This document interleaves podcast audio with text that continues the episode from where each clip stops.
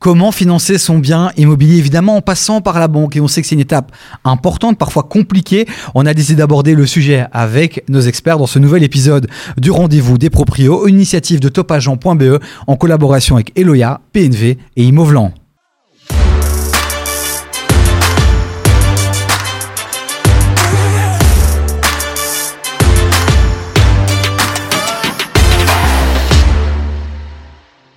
Et pour parler argent, banque, courtier, évidemment, une équipe d'experts encore à mes côtés. On a Anthony Urbain qui est ici. Bonjour Anthony. Bonjour Davy. C'est notre conseiller financier courtier aussi. On a Ken Van Pettegem, agent immobilier, mais aussi ex-banquier. Bonjour Ken. Bonjour Davy. Et puis Louise Maton qui nous fait encore l'honneur de sa présence dans cette émission. Bonjour Louise. Bonjour. Vrai sujet, hein, ce passage par la banque, ça angoisse beaucoup de monde. Il y a beaucoup de choses qui se disent et on ne sait pas trop ce qui est vrai, plus vrai. Euh, voilà, aujourd'hui en 2023, je compte sur vous pour clarifier. Et en parlant de clarifier, je pense que la première chose qu'on doit faire, c'est que les gens comprennent bien la différence entre un banquier et un courtier.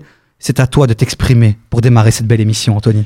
Ben, en fait, la différence entre un banquier et un courtier, si tu veux, ils font le même métier à la base, sauf que le banquier, en fait, représente les produits de sa banque. C'est-à-dire qu'il peut te proposer uniquement ce qu'il a, euh, ce que la banque lui propose. Un courtier, c'est plutôt l'inverse. Il va aller chercher le, le, allez, euh, en fonction de ton profil, plutôt des montages, des trucs un peu plus compliqués. Et voilà, ça se ressent euh, notamment au niveau du taux. Donc, je dirais, allez, si je dois faire un résumé simple, c'est banquier plus un bon taux, un courtier plutôt des solutions avec un taux peut-être un peu moins intéressant. Ken, tu es d'accord? Tu as envie peut-être de formuler les choses différemment? Ben Moi, j'ai envie de mettre en avant le banquier, l'humain. Tu parce que tu as les banques, mais tu as l'humain qui travaille pour toi aussi. Et donc, ça, c'est important de trouver quelqu'un qui connaît vraiment son métier.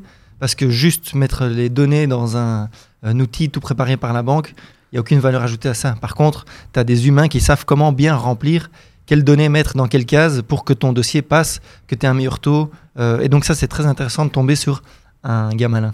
C'est vrai qu'on dit souvent aujourd'hui que les banques, euh, c'est devenu finalement, enfin les banquiers sont devenus juste des gens qui encodent, et puis il y a une décision qui se prend à travers un logiciel, mais euh, on verra tout au long de cette émission que le banquier a encore un rôle important à jouer, notamment pour l'encodage des informations et faire en sorte qu'au-dessus, euh, il se passe quelque chose de positif.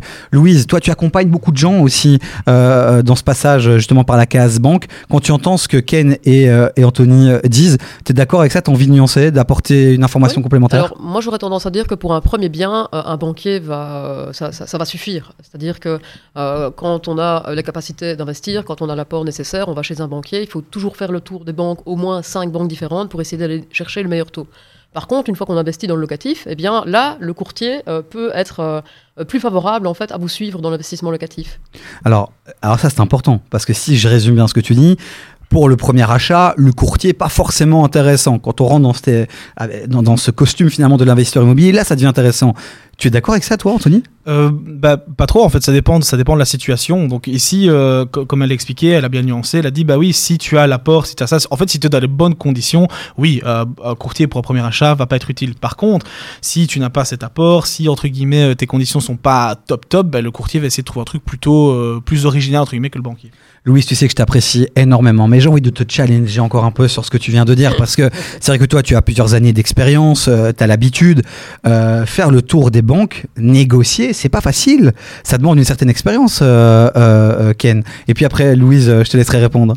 Ouais, négocier, c'est bien. Maintenant, si tu tombes sur un gars malin qui te trouve des idées et qui a un plus mauvais taux, tu vois, pour le remercier, parce que parfois, un moins bon taux, mais une bonne solution de montage est plus intéressante financièrement. Et donc, il faut aussi pouvoir parfois remercier le gars qui a été malin, qui a trouvé la solution pour toi. Donc, oui, aller voir différentes banques, c'est bien, mais quand on tombe sur un gars malin, on peut le remercier aussi et le payer euh, 0,10 en plus euh, pour le bon travail euh, fourni. Ne pas se focaliser sur le taux, c'est ce que je retiens. Louise, Oui, alors moi je dirais que déjà il faut préparer un beau dossier avant d'y aller. Mhm. Il y en a qui vont la fleur au fusil, c'est pas du tout conseillé. Donc euh, quand vous allez à la, banque, il faut euh, a- apporter ses fiches de salaire. Il faut parfois euh, apporter les, je veux dire son, sa, fiche d'impôt entre guillemets. Il faut apporter pas mal de choses. Il faut quand on achète pour une résidence principale, ben, être sûr qu'on achète aussi au bon prix et prouver. Parfois cela au niveau du banquier. Si vous arrivez déjà avec un dossier, en- un dossier en, béton, si vous arrivez bien habillé, si vous présentez bien, etc. Ça va être, la, discussion va déjà être plus facile. Donc donc c'est sûr qu'il y a voilà, il y a- il y a des choses à faire et à préparer avant d'aller à la banque. et si on dit au banquier ne pas y aller avec la fleur au fusil, est-ce qu'on va être plus crédible euh, avec ce genre d'expression, euh, Anthony? Avec le- avec l'expression, je sais pas. Mais par contre, elle a entièrement raison. Ouais. Le, le- Aujourd'hui, le banquier ou le courtier, parce que bon, c'est c'est vraiment la la même chose, si je peux dire ça, c'est, euh, je, je crois que quand tu arrives avec un bon dossier, ça laisse au courtier ou au banquier euh, l'opportunité de, de, de te défendre et de ne pas commencer à chipoter avec tous les détails et de lui commencer à faire tout ton travail, si je peux dire ça. Quoi. Alors un bon dossier, c'est quoi? Alors c'est vrai que Louis, tu parlais d'un bon dossier, mais tu as aussi parlé de l'attitude, tu as parlé aussi de, de comment on est habillé. Mais un bon dossier, focalisons-nous d'abord là-dessus. Un bon dossier, c'est quoi aujourd'hui? Ah ben, un, bon, un bon dossier, en fait, c'est aussi savoir quelles sont les possibilités de crédit que tu as sur le marché. Je vais prendre un exemple euh, qui n'a rien avec ça. Quand tu vas chez le coiffeur, tu vois, si toi tu y vas et si moi j'y vais, fait pas la même coupe. C'est vrai. Mais si je lui dis, tiens, coupe-moi les cheveux et que je lui ai rien demandé, lui, il va couper, il pense que c'est bien. Mais donc, tu dois venir avec des idées en disant, tiens, moi, je veux un dégradé, je veux des longs cheveux, je veux que tu me fasses des crolls. je- Et donc, toi, tu dois venir en tant que client avec des idées crédit. Parce que lui, il fait son crédit standard, mais peut-être que toi, tu as envie de faire un crédit bullet, une partie bullet, une partie capitale. Tiens, pas utiliser la sûreté de ce bien-là parce que j'ai une autre idée derrière. Et donc, tu dois venir avec une connaissance de tous les crédits possibles et discuter avec lui, de dire tiens, moi j'aimerais bien faire ça, ça c'est mon plan, qu'est-ce que tu penses? Et en fait, tu dois discuter avec lui. Juste lui dire tiens, je dois financer ça, débrouille-toi. T'es pas assez loin dans, dans l'analyse de ton propre dossier avant d'aller chez le banquier. C'est ça, ne pas penser forcément que le banquier va être proactif et être malin, comme tu disais. Il y a, il y a- il y a quelques minutes, certains, j'imagine, le feront, analyseront le dossier, et essayeront justement d'aller vers des montages un peu plus créatifs. Mais globalement, euh, certains banquiers vont aller vers la facilité. Donc attention, euh, y aller en étant euh, bien informé. Je le rappelle qu'en en, en fin de cet épisode, ici, nos, nos amis autour de cette table vous partageront finalement les trois crédits les plus importants, on va dire, intéressants.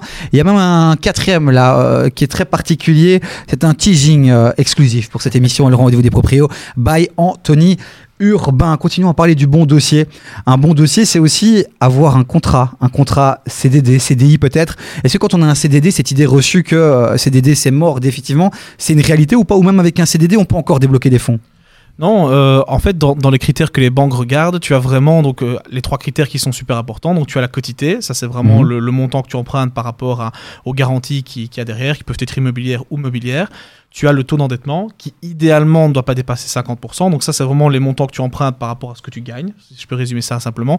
Et le minimum vital, donc ce qui te reste entre guillemets à payer. Et puis derrière, effectivement, tu as le tu as la, la stabilité de l'emploi qui est importante. Et donc des CDD, en général, on te demande d'avoir, allez, deux ans, deux ans de CDD prouvé ou deux ans d'activité. Ça peut être de l'intérim, des CDD, peu importe. Mais il faut montrer que, que tu bosses. Quoi. Et légalement, je pense qu'au sein même d'une entreprise, un CDD peut être renouvelé maximum deux fois ou trois fois. C'est ça, je pense? C'est Ou- maximum 4 fois, ça si je te dis pas de quatre bêtises, pendant 2 ans, 4 fois 6 mois. Ok, donc si tu as un CDD qui a été renouvelé deux fois, là, potentiellement, tu gagnerais des points vis-à-vis d'un d'un banquier. Oui, mais idéalement, on va te demander vraiment deux ans de, de- de- de- d'activité. c'est un peu le principe. Donc je sais que c'est long, mais c'est un peu le Ouais. principe. faut que ce soit récurrent en fait. C'est ça. D'où euh, l'importance pour euh, bah, les gens d'aller chercher ce, ce CDI. Mais si on a un CDD, on fait quoi alors? On abandonne son rêve de devenir employé? On change d'emploi? Non. à un emploi qu'on aime bien, mais On fait le tour des banques encore. On fait le tour des banques, ouais. banques, il faut aller voir les courtiers, il faut montrer la récurrence en fait. Moi j'ai vu des, des personnes avoir un crédit alors qu'ils étaient intérim, mais depuis de nombreuses années en fait, et à un moment donné, ben, c'est c'est considéré euh, comme, un, comme un CDI. Attention, ça, a probablement, ça aura probable- probablement un impact sur le taux. Ok. Dans, dans le bon dossier, donc euh, il y, a, il y il y a le contrat. euh, Il y, a- y quoi d'autre qu'on peut mettre dans ce bon dossier, euh, Ken? Pour rassurer, pour exciter le banquier finalement. Ben, en fait, je vais plutôt re- rebondir sur ce que Anthony a dit en donnant des chiffres un petit peu plus euh, Mhm. précis. Euh, la quotité, ça veut dire si j'achète un truc à 100 000, tout ce qui est au-dessus des 100 000, c'est moi qui dois les apporter. Et plus je diminue le montant que je dois emprunter en dessous des 100 000, plus la banque euh, va être OK de me prêter de l'argent à un taux intéressant parce qu'elle prend moins de risques. Donc j'achète euh, un appart à 100 000 et j'emprunte que 50 000. La banque prend pas de risque, donc elle met un taux plus bas. J'achète à 100 000 et j'emprunte 100 000, la banque prend plus de risques parce que j'emprunte la totalité et à la revente, c'est plus risqué. Donc ça, c'est première chose, c'est la quotité, c'est vraiment ce que j'emprunte par rapport au prix d'achat. Puis il y a le minimum, minim- pardon. Puis il y a le minimum vital, ça c'est 1200 euros pour euh, une personne seule avec un enfant. Ça c'est le minimum hors crédit que tu dois avoir pour vivre, pour euh, payer à manger, faire tes courses, euh, payer ta voiture, enfin vivre tous les jours. Donc si t'as 1004, c'est compliqué quoi. Si tu as 1004, c'est chaud. Parce que la banque te prête maximum la moitié de tes revenus. Donc si tu gagnes 2000, la banque te prête pas 1000. Elle te prête 800 si tu es seul avec un enfant. Ouais. Si tu gagnes 5000, elle te prête 2005. Si tu gagnes 10, elle te prête 5000. Parce qu'elle estime, plus tu gagnes, bah, plus tu vas dans des beaux restos, tu pars dans des vacances plus chères et tout. Donc c'est la moitié. Donc il y a deux choses. C'est quelles sont les sûretés que la banque a. Si je suis multipropriétaire, les sûretés, c'est bien, parce que tu as des fois des gens qui disent Ouais, mais j'ai une maison qui vaut un million et tout, vous me prêtez pas. Ça, c'est juste une garantie que nous, on a si jamais tu payes pas ton crédit. Mais derrière, on vérifie combien tu gagnes et est-ce que tu as la capacité de rembourser les mensualités qu'on t'a données. Alors comment on peut rassurer, à part avec un contrat CDI Avec quoi d'autre on peut rassurer finalement le banquier? Ce qui, ce qui est bien, c'est de, de pouvoir assainir ses, ses- ses finances aussi. Donc, euh, quand on a un projet immobilier, il faut absolument assainir ses finances. Donc, si il faut euh, enlever euh, tous les crédits à la consommation, il faut euh, avoir un rituel d'épargne aussi qui est, qui est mis en place depuis depuis quelques temps. Quand on a un projet immobilier, c'est super important euh, parce que ça aussi, les banquiers regardent. Il faut revendre sa Golf GT. C'est, c'est, c'est, ça c'est, tu sais quoi, ce que tu viens de dire là, ça va faire le million de vues sur Instagram. J'en suis sûr, puisqu'on le rappelle, tu es encore euh, le seul des chroniqueurs à, à réussir à avoir euh, fait le million de vues sur, sur Facebook, Instagram. Vous le savez, hein, les meilleurs moments de chaque émission, on les repartage aussi sur euh, nos réseaux sociaux qu'on vous invite à aller suivre, liker et commenter. Comment on peut rassurer les banquiers? Comment toi tu fais quand tu as un dossier euh, et que tu appelles après tes différentes banques? Comment tu fais pour les rassurer, à part avec un contrat et en vendant ta Golf GT Mais voilà, comme, comme, comme Louise l'a dit, il y a, il y a cette notion de stabilité, si tu veux. C'est vraiment, allez, un indépendant, par exemple, qui, a, euh, qui, qui est indépendant depuis 4-5 ans, s'il te montre que, que ses revenus sont bons, ok, c'est pas forcément moins bien qu'un CDI. Ok, top, tu gagnes bien ta vie, tu gères bien tes finances, il n'y a pas de souci. Le fait, effectivement, d'assigner à la Golf 4, ou la Golf GTI, je sais pas, c'est une, c'est une bonne idée. Effectivement, au plus tu montres que tu es sain, au plus tu montres pas de blanche, effectivement, au mieux c'est. Un prêt à 100%, c'est encore possible? Oui. Ouais. Même plus? Là, on va aller un petit peu plus dans le détail, mais tu vois, tu es déjà propriétaire d'un bien desquels tu as déjà remboursé une grosse partie. Là, on rejoint la quotité. Imagine, tu as 50 000 sur un bien qui vaut 100 000. Tu rachètes un bien à 100 000. Avec les frais, tu vas pouvoir être toujours sur une quotité Mhm. euh, en dessous de 100%. Donc la banque, elle te prête jamais plus que 100% de ta valeur immobilière totale. Tant que tu es en dessous de ça, la banque peut te suivre. Après, quand tu as 2-3 biens, ils vont pas à 100%. Ils vont en général à 80% maximum. Mais c'est ça les quotités. Donc tu peux parfois emprunter plus que 100%. Pour, euh, on, en a parlé dans d'autres épisodes pour euh, rassurer le banquier et faire en sorte aussi que l'apport propre en cash euh, soit le plus bas possible. On peut mettre des choses sur la table. On parlait notamment des assurances groupes qui pouvaient être aussi utilisées. On parlait aussi parfois d'objets de collection. qui pouvaient, parce que souvent on pense à mettre en garantie une autre maison, mais il y a d'autres choses qu'on peut mettre aussi en garantie. À quoi on peut encore penser? Qu'est-ce qu'on peut encore mettre sur la table face au banquier? Je pense que tu as bien résumé. C'est Ouais. soit effectivement un autre bien, donc euh, ça peut être un bien à toi ou euh, quelqu'un euh, de ta famille, ça marche aussi. Euh, des objets de collection, effectivement, c'est un bel exemple. Maintenant, oublie pas que, en général, quand tu mets des objets de collection, ça veut dire que ton dossier il est relativement bancal, c'est-à-dire qu'au niveau du taux, tu vas le ressentir, tu vas te faire buter, c'est sûr et certain.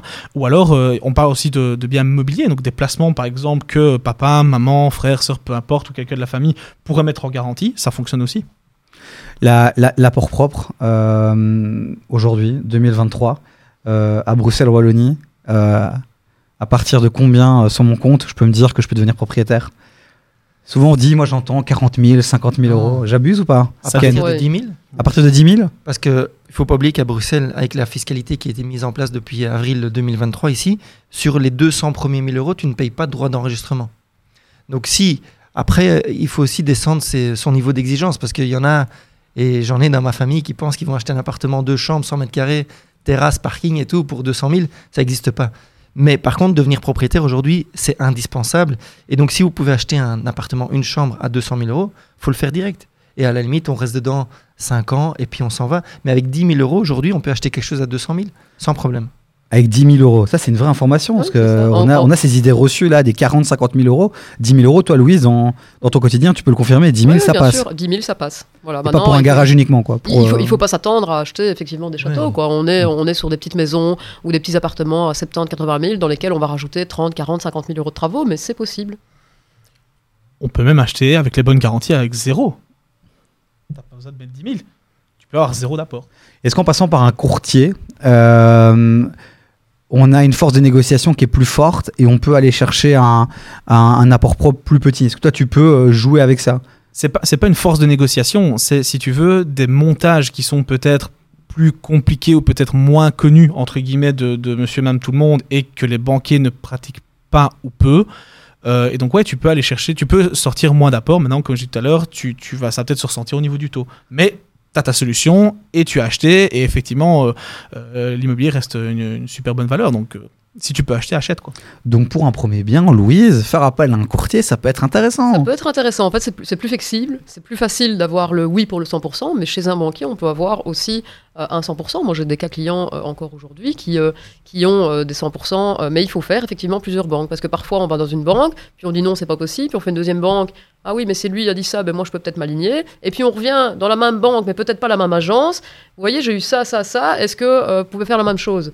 Et là, finalement, sur la banque de départ, on arrive à avoir un oui, un 100%. Maintenant, effectivement, les taux sont plus hauts, il faut en être conscient. Donc quand tu dis faire euh, le, le tour des banques, Hmm. mais faire aussi le tour des agences dans une même banque, tu peux avoir un retour qui est complètement différent. Oui. C'est dingue. Ken, tu confirmes? Parce que l'humain est très important. Ouais. Tu peux arriver dans une banque où le gars dit ah, oui, j'encode, ah désolé, ça passe pas. L'autre il encode, il dit que ça va pas, il dit ah zut, je vais voir est-ce que je peux pas changer un critère dans une case et tout. Attendez, envoyez-moi tel document. Et il y a des gars qui sont, heureusement, il y a encore des gars qui sont vraiment euh, passionnés par leur travail, qu'ils soient employés ou indépendants. Tu as des gars sur qui tu peux compter. Après, dans certaines banques, euh, ils sont sur Zalando la journée, il y a le rendez-vous qui arrive qui dit ah merde, bon, je suis désolé, ça passe pas, rentrer chez vous. Elle a le même salaire à la fin du mois. Donc ça, c'est la réalité du terrain aussi, il faut être conscient de ça. Donc ne pas abandonner après un, un nom, voire deux noms, voire même trois noms. Ouais. Et pareil chez les courtiers, tu as aussi des courtiers qui sont très très bons, d'autres qui le sont moins. Et voilà, maintenant, ah, la différence, c'est que en général, les courtiers sont quand même relativement indépendants. Donc, eux, par contre, la différence, peut-être, si je peux nuancer là-dessus, c'est que si ton dossier passe pas, il a pas, il a pas ses sous, quoi, tu vois. Donc, Mhm. il a intérêt à se battre quand même pour que ça passe. Ok. Ouais. Pas mal. Et alors j'ai même envie d'ajouter, euh, allez, au niveau, de, au niveau des banques, en fonction de la saisonnalité, il peut parfois y avoir un oui, et puis un non trois mois plus tard, ça dépend des objectifs à l'instant T de la banque. Donc il y a certaines banques, euh, à un moment donné, ça va être OK pour le 100%, puis on arrive trois mois après, puis c'est non. Et c'est pour ça que c'est important de toujours refaire le tour des banques régulièrement, parce que c'est pas parce que c'est un non maintenant que dans trois mois, il n'y aura pas un non. En fin d'année, c'est plus, touch- plus touchy, par exemple. Ok. On remet sa petite casquette là du, du- petit jeune investisseur ou même moins jeune. Il ouvre la porte de la banque, c'est son premier rendez-vous, voire son deuxième. Il commence à négocier euh, euh, son taux, la négociation du taux. Rapidement, quelques petits conseils euh, qu'o- qu'on pourrait donner peut-être pour ceux qui veulent rentrer dans cette négociation. On les a chauffés là. Ils ont envie d'aller toquer au port des banques, mais sur la négociation, c'est un métier quand même aussi. En vrai, Comment c'est est-ce qu'on négocie, c'est des faits très concrets. Tu vois, tu vas dans une banque classique, ton père est dans la banque, ta mère est dans la banque, tes frères aussi. Il y a déjà des crédits. Tu dis voilà, ma famille ici a tout ça. Faites un geste sur le taux. Parce que, encore une fois, il a un taux de base, mais il y a un bouton qui dit tiens, taux plancher. Tu vois Et il a qu'à cliquer dessus, le gars. Mais Mhm. il faut lui donner envie de cliquer dessus. Et donc, t'expliques voilà, moi je suis chez vous, je suis, propri- je suis propriétaire de mon premier bien maintenant grâce à vous. Tu avances un petit peu que le crédit va passer et tout, mais je vais en acheter d'autres et, un troisième plus tard, et je veux le faire avec vous. Je veux tout chez vous. Mon épargne pension, mes assurances, euh, mon, compte euh, courant est chez vous, ma carte de crédit est chez vous. Je veux tout avoir chez vous. Ça, c'est euh, une force parce que tu peux vraiment appuyer que le gars clique sur le petit bouton meilleur taux. Petite parenthèse, on rebondit sur ce que tu dis. C'est vrai que les banques ont tendance, quand on, quand on les rencontre, à négocier aussi en disant Allez, je veux bien faire un effort, mais alors tu mets tous tes produits chez moi. Est-ce que c'est une bonne chose de faire ça, Anthony? En fait, ça, ça va dépendre. Donc, si tu veux, il y a des pour négocier ton taux, donc pour pouvoir le faire diminuer, il y a deux assurances qu'ils peuvent vraiment lier. Donc, allez, légalement parlant, si je peux dire ça, c'est l'assurance incendie et la seule Mm. restendue. Alors, effectivement, si tu as envie d'essayer d'aller encore un peu plus loin, d'avoir ce taux plancher, ça, tu peux dire, bah, ok, allez, je vais mettre mon auto, ok, je vais mettre mon épargne pension. Mais tout ça, par contre, ça, techniquement, ça ne peut pas être lié à ton taux. C'est Ok. pas, c'est pas, euh, c'est pas obligatoire. Ok, revenons à la négociation. Euh, Est-ce que euh, négocier avec un banquier, c'est un peu comme négocier avec une voiture C'est-à-dire, je vais dans une concession, je demande un devis, puis je vais avec mon devis euh, dans une autre concession. Est-ce que je peux faire aussi avec la banque? Donnez-moi un taux, puis je vais dans une autre banque, je regarde le taux qu'il me donne, et puis je retourne dans la banque première et je dis, mais regardez le taux que j'ai eu à côté. Ouais. Ça se fait ou ça fait brocanteur? Moi, je trouve que ça se fait. Après, euh, voilà, il faut pas, il faut, il faut, il faut comparer ce que comparable. C'est-à-dire que quand on y va, euh, c'est bien d'aller dans une première banque où on se dit, ok, là, je sais que le ton il est pas bon, euh, je vais, je vais quand même y aller, puis je vais dans un deuxième, et puis on a quand même une petite idée dans la banque dans laquelle on a envie de signer. Et donc l'idée, c'est que la banque dans laquelle on a envie de signer, parce qu'on sait que potentiellement il y aura un après, parce qu'il y, a- il y a des banques qui sont plus favorables à un deuxième bien. Et donc si on a cette banque-là en, je veux dire, dans le viseur, d'abord on va voir les autres banques, et à la fin, voilà, j'ai fait le tour des banques, voici ce que j'ai. Euh, je sais potentiellement que vous n'avez pas le meilleur taux, mais moi j'ai quand même envie de travailler avec vous. Qu'est-ce que vous proposez? Donc j'ai- un profil d'investisseur immobilier. D'abord ici j'achète ma résidence principale. Je sais que j'ai fait une bonne, affaire, euh, une, bonne affaire. Je sais que j'ai fait des travaux. Je sais qu'il va y avoir une plus-value. Euh, si j'investis après dans l'immobilier, qu'est-ce que vous allez me proposer? Est-ce qu'on va partir sur du 25 ans? Est-ce qu'on va partir sur du 20 ans? Est-ce que vous acceptez pour l'investissement immobili- immobilier de me faire un 100% Et donc il y a- plein de questions à poser pour envisager l'après, parce qu'il y a plein de gens qui disent ah oui ben c'est pas grave on refinance. Il faut bien se dire que le, le refinancement ça a un certain coût et il faut, euh, voilà, il faut y penser dès le départ quand on achète euh, un bien. Dans un instant, on va vous donner euh, trois, quatre idées de, de crédits importants euh, qui, se font, euh, qui sont un peu dans, dans, dans le milieu. Euh, rapidement, est-ce que par rapport au taux, la négociation du taux, on a tout dit? J'ai vu par exemple sur vos réseaux sociaux que vous avez évoqué récemment une augmentation des taux. Tu as fait une belle vidéo. Tu étais bien sapé, merci. petit nœud papillon, petit costume, on était bien. venir un peu plus chill. Ouais, c'est vrai, c'est vrai. Donc chez nous, tu viens habillé comme tu voilà, voilà. Et puis pour Winvest, on fait un effort. Merci, merci Ken. Non, mais par rapport au taux rapidement, euh, euh, surfons un peu sur l'actualité. Là, visiblement, il y a encore une euh, nouvelle augmentation des taux, Ken. C'est pas les taux des crédits hypothécaires, hein, c'est le taux directeur de la Banque Centrale Européenne qui est passé de 4% à 4,25%. Mais ça aura un impact, j'imagine évidemment. hein. Évidemment, c'est un impact après sur le reste du marché, mais pas immédiat parce que tu as des taux long terme, des taux court terme et tout. Bon, là, c'est, Ok. il faudrait faire un podcast que là-dessus, tu vois.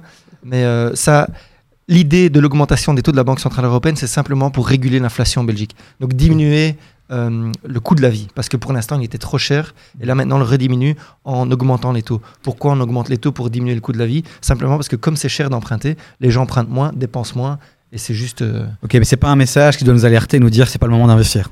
c'est toujours le moment d'investir. Ok. Non, effectivement, et euh, pour ajouter un truc, c'est vrai que je, je- je- j'en parle souvent, euh, il n'y a pas aussi que le taux. Donc on a parlé tout à l'heure, effectivement, le taux c'est une chose. Maintenant, quand on est investisseur ou pas d'ailleurs, il faut vraiment regarder euh, les mensualités et vraiment ce qui sort de ta poche. Donc effectivement, il y a, y a le, donc, le taux et tu as ce qu'on appelle le TAEG, donc c'est-à-dire ton taux global qui englobe tout ce que comprend ton, ton taux. C'est-à-dire que effectivement, tu as le taux qui va déterminer une mensualité. À côté de ça, tu as ta seule restaurant qui coûte, tu as ton assurance incendie qui coûte, tu as les comptes aussi qui peuvent coûter. Donc tout ça, ça il faut faire attention quand tu es investisseur, parce que c'est comme une gestion de boîte, tu Mhm. dois regarder ce qui rentre et ce qui sort. quoi. Donc tous les paramètres, entre guillemets, sont à prendre en compte. Acheter à plusieurs, euh, ça peut aider, c'est intéressant. Acheter à plusieurs, ça dépend avec qui. Donc si c'est avec quelqu'un du premier ou deuxième degré, ça peut aller. Si c'est avec tes parents, ça va. Si c'est avec ta femme ou ton mec, ça va. Si tu achètes par exemple avec quelqu'un, donc par exemple avec ton frère, là où ça peut poser problème, c'est que vu que vous n'êtes pas liés légalement et que euh, vous, euh, vous êtes responsable du paiement de ce crédit, le problème c'est que si demain tu as acheté avec ton frère ton premier bien par exemple et le deuxième tu veux l'acheter tout seul, le problème c'est qu'on va tenir compte de la mensualité totale du premier crédit, pas la moitié, tu vois. Donc du coup ça peut te plomber ton taux d'endettement et en fait tu vas te bloquer pour le futur. Donc si vraiment t'as pas le choix, euh, que t'as une super opportunité, que tu peux revendre, faire une plus-value, tout ce que tu veux plus tard, pourquoi pas. Mais dans un premier temps, franchement, c'est pas un truc que je conseille a priori.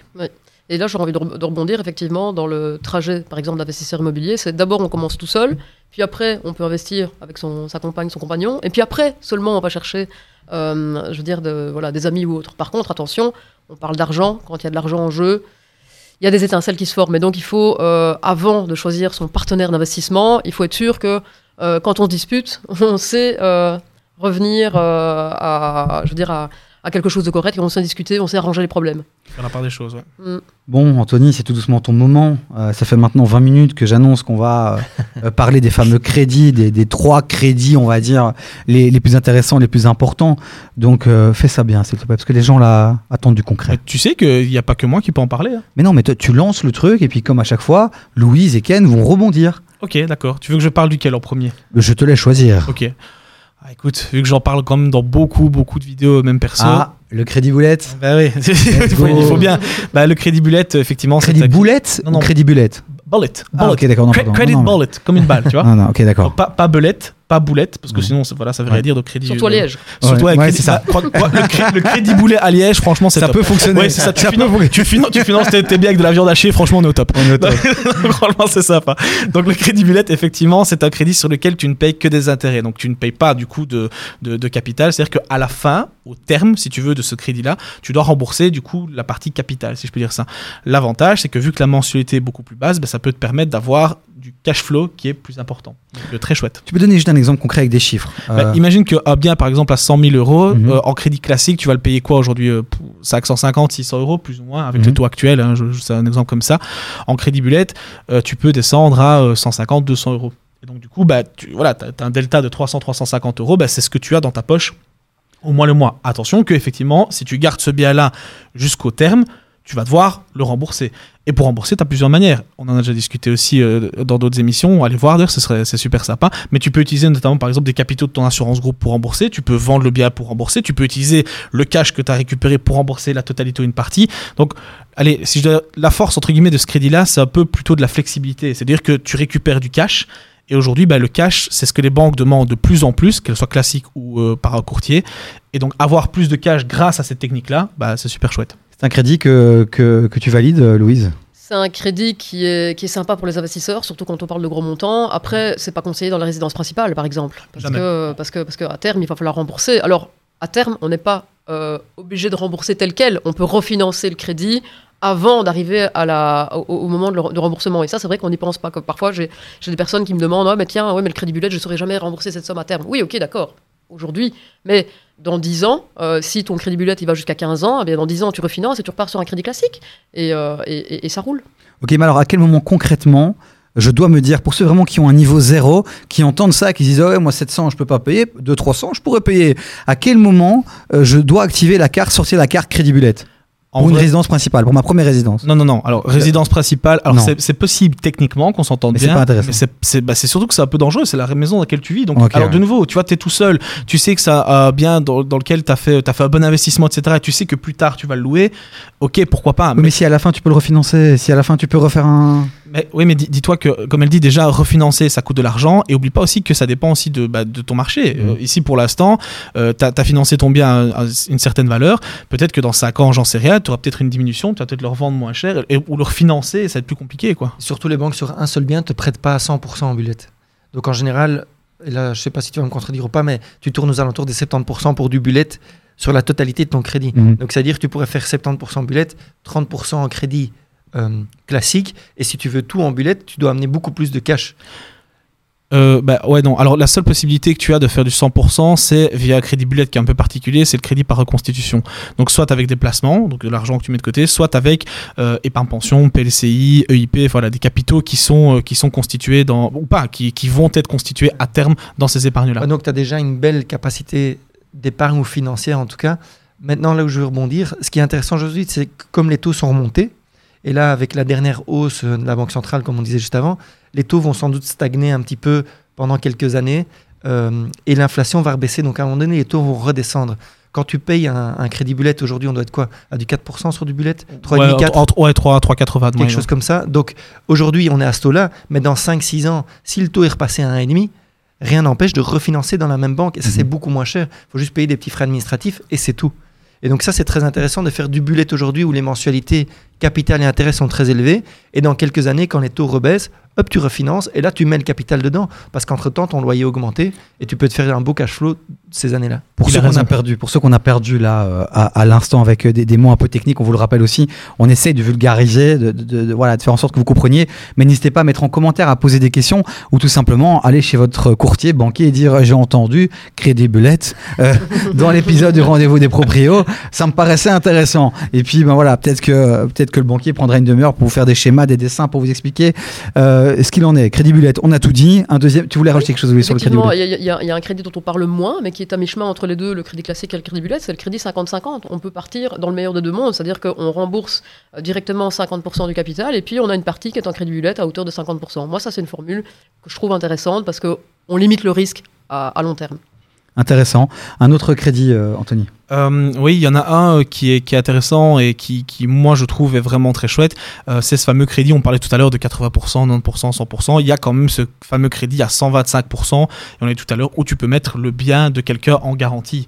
Et ça, c'est très chouette. D'autant plus que les gens pensent que, en général, le bien que tu vas mettre en garantie, c'est pendant toute la durée du crédit, alors qu'en fait, pas du tout. C'est juste pendant la, durée, si tu veux, durant laquelle la banque a besoin de cette garantie. Une fois que la bonne quotité, hein, comme on a expliqué tout à l'heure, est atteinte, bah alors c'est bon, on peut libérer ce bien-là et au revoir. quoi. C'est comme si le deuxième bien n'avait jamais été mis en garantie. Et c'est intéressant parce que c'est vrai que la question de la garantie et du bien euh, qu'on doit mettre en garantie, elle fait peur parfois parce qu'on se dit, euh, je vais te lier pendant 20 ans, alors qu'en fait non, c'est euh, une durée beaucoup plus courte. Il y a une mention aussi qu'on a tendance à oublier, c'est que j'entends parfois des amis qui vont acheter euh, une résidence principale et puis ils se disent euh, non mais moi je peux pas acheter une maison à rénover parce que j'ai un loyer de mon appartement à côté, je vais jamais savoir payer les deux mensualités d'un coup.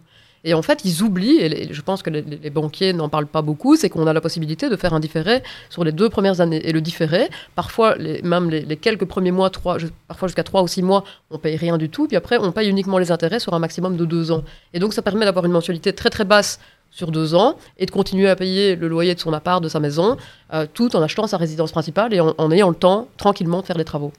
C'est hyper intéressant parce que c'est vrai que moi je suis complètement noyé, vous le savez, je dis à chaque fois, je suis nul là-dedans. Et quand je vous entends, je me dis qu'en fait il y a plein de possibilités, il y a plein et. et il faut pas, il faut pas euh, juste focaliser sur un truc. Il faut, il faut creuser un peu, il faut s'informer. Euh, on, on, me- on me dit dans l'oreillette crédit crescendo. Crédit crescendo. Euh, c'est quoi le crédit crescendo? Euh, pour te l'expliquer simplement, c'est un crédit sur lequel tu payes une mensualité qui est plus basse et qui augmente au fur et à mesure. Donc tu vas commencer à payer par exemple 80% Mhm. de la mensualité normale, d'accord? Et au fur et à mesure, en fait, elle va augmenter pour atteindre à un moment donné cette, euh, cette, euh, cette mensualité euh, classique. quoi. Donc ça permet aux jeunes, si tu veux, de pouvoir aller avoir une mensualité un petit peu plus basse, de continuer à mettre un peu d'argent de côté, etc. Et en général aussi, il faut dire que cette augmentation du crédit, elle suit, enfin, cette augmentation de mensualité, elle suit euh, en fait l'augmentation de ton salaire et, ton, et ta vie. C'est intéressant pour qui? Avantage, inconvénient rapide, même si tu viens de l'évoquer plus ou moins? Alors, ça permet euh, d'avoir, par exemple, pour celui qui a une petite capacité d'emprunt, bah, du coup, comme le crédit euh, euh, commence avec une mensualité plus basse, on sait aller chercher parfois 20, 30 000 de plus sur le crédit, donc ça peut être très intéressant. Pas mal. Euh, Ken, euh, encore un autre crédit que tu voulais mettre euh, en évidence ou pas? Non, moi, j'aborde plus de technique crédit. Non. parce que sinon, on- on Je fais me- trop de vues. Ouais, on m'insulte et tout, donc je vais pas. Mais, mais tu l'as abordé. Et donc, je vais quand même le redire, tu vois. Dans cette technique de, de report de deux Ouais. ans, en fait, quand la banque te finance ton premier achat avec des travaux, tu dois euh, mettre un devis. Moi, je conseille toujours aux clients de mettre un devis plus élevé. Faut pas mentir, faut pas tricher. Et un devis n'engage à rien. C'est juste un devis d'un entrepreneur qui dit voilà, moi, je vais faire mes châssis, ma cuisine, l'électricité, je mets tout dedans. De 50 000 euros, par exemple, tu vois. Et en réalité, dans ma tête, je sais que je vais faire que 40 000. Pourquoi est-ce que je fais ça? Parce que les matériaux pourraient augmenter. Le- L'entrepreneur peut faire faillite, en, en prendre un autre. Je me laisse une marge de sécurité au cas où ça foire. Et dans mon esprit, moi, d'investisseur, en fait, ce que je fais, c'est que je fais rapidement mes travaux. Et j'utilise pas toute l'enveloppe parce que tant que j'ai pas utilisé l'enveloppe complète prévue pour mes travaux, je ne paye que des intérêts sur la totalité du capital que la banque m'a libéré. Donc je reprends un exemple concret. J'achète un appart à 100 000, je fais des travaux, un devis pour 20 000, je ne fais que 15 000 de travaux. La banque a libéré 115 000 sur 120 de prévus. Sur les 115, je vais payer que des intérêts tant que j'ai pas utilisé les 5 derniers 1000. Et moi, je fais ça pendant 20 ans. Je paye que des intérêts. Donc, une espèce de crédit bullet en réalité. Et pendant que le locataire me paye, eh ben, moi, je fais un beau cash flow. Et dans deux ans, là, je dis à la banque, voilà, j'ai fini mes travaux, euh, on peut clôturer le crédit à ce moment-là. Mais en deux ans, j'ai eu euh, deux fois une indexation de mon loyer. Et donc là, ça me permet de faire du cash flow tout le temps directement. Si dans chaque épisode, tu peux nous rappeler ça pour à chaque fois faire le million de vues sur les réseaux sociaux, Avec plaisir. euh, je t'en serais évidemment très reconnaissant. On a teasé, on doit clôturer, le temps passe vite, on pourrait parler pendant des heures. On a teasé, euh, enfin teasé, euh, c'est un terme un peu technique dans le milieu des médias, mais en gros, on- tu voulais annoncer, tu voulais annoncer un fameux crédit à 5%, et on va terminer là-dessus. Alors 5% c'est pas le taux, hein, que, soit bien clair, mais euh, effectivement aujourd'hui euh, on est en train, de- enfin je suis en train de travailler avec, avec un partenaire aujourd'hui pour que euh, aujourd'hui l'investisseur immobilier n'ait que 5% du bien à amener, c'est tout, et pour être financé, sans problème. On s'arrête là, bon donc d- drop the mic. Drop the mic, mais je vais pas laisser tomber ce qu'il y a fil et tout, c'est chiant. Oh oui, non, c'est ça coûte cher. Euh, ben merci, ben on va rester là-dessus. Euh, Contactez-le, mettez un petit commentaire euh, en privé sur Instagram, vous aurez plus d'informations. Merci vraiment pour, pour votre présence et pour ce magnifique podcast. Vous n'hésitez pas, vous qui nous écoutez, nous regarder, à mettre des commentaires, à poser des questions, à partager et surtout à mettre des likes sur YouTube parce qu'il y a des vues sur YouTube, mais c'est pas proportionnel au nombre d'abonnés. Vous faites quoi, les amis? Enfin, Vraiment, mettez un petit follow, quoi, c'est gratuit et puis ça nous soutient. Et puis nous derrière, on peut aller gratter un peu plus d'argent chez les partenaires. Vous comprenez? Nous aussi, c'est du business cette émission. Mais voilà, on a un peu. Valeur en plus. Mais c'est ça, on a un peu plus d'argent, on peut faire mieux, plus de contenu. Donc c'est du win-win-win. voilà. Bon, on remercie évidemment aussi nos partenaires, Eloya, PNV et Immovlan. Sans eux, on pourrait pas faire ce magnifique podcast, cette émission. On vous dit à très bientôt les amis et à vous dans un prochain épisode à retrouver toutes les deux semaines évidemment sur tous nos réseaux.